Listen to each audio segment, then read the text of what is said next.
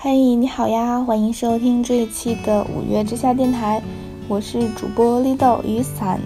今天要和大家分享的是来自于文文的一篇文章。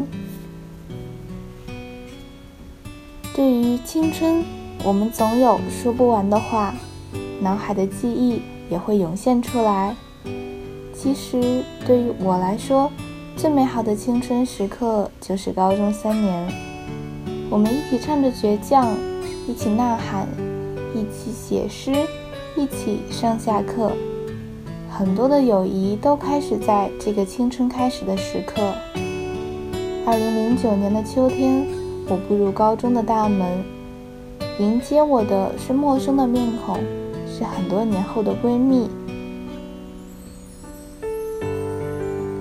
还记得那时，我们学校要求每个班都要有班歌，那时。我第一次听到五月天的《倔强》，就很想问，是什么样的理想或是信念，能让五个大男孩唱出这么有味道、这么蓬勃向上的歌曲？后来唱着唱着，我喜欢上了五月天，喜欢上了带给我冲劲的五个大男生。这首歌一唱就是三年，每天下午从不间断。二零一二年，我参加高考，在考场上紧张到不能自已的时候，脑海中又浮现出了这首歌曲，慢慢的哼唱，慢慢放平心态，慢慢的开始。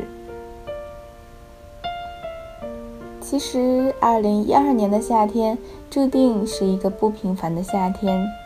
那一年，我们毕业了，以后要各奔东西了。那一年，我们分开了，以后也许不会再有机会相见，但是所有的情，所有的一切，都在高考结束后那一场约会中传递了出来。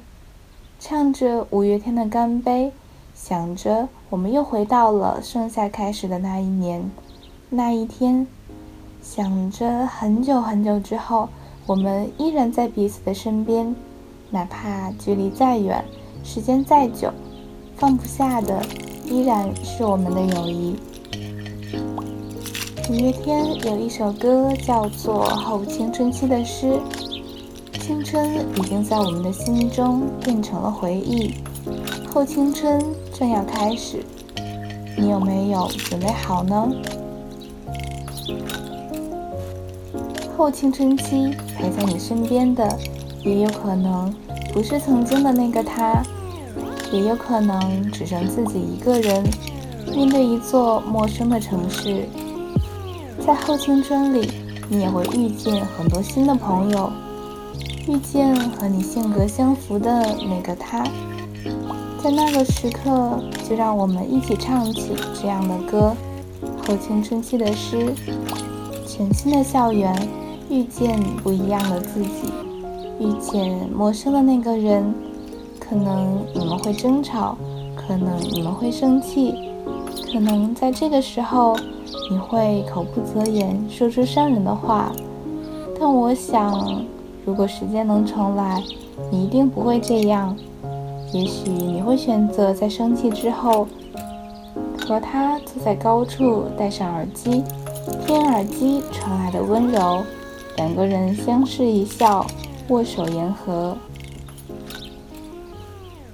五月天带给我们的力量是无法用言语表达出来的，但是总会有那么一首歌，一个故事，能够让你走出人生中的酸甜苦辣。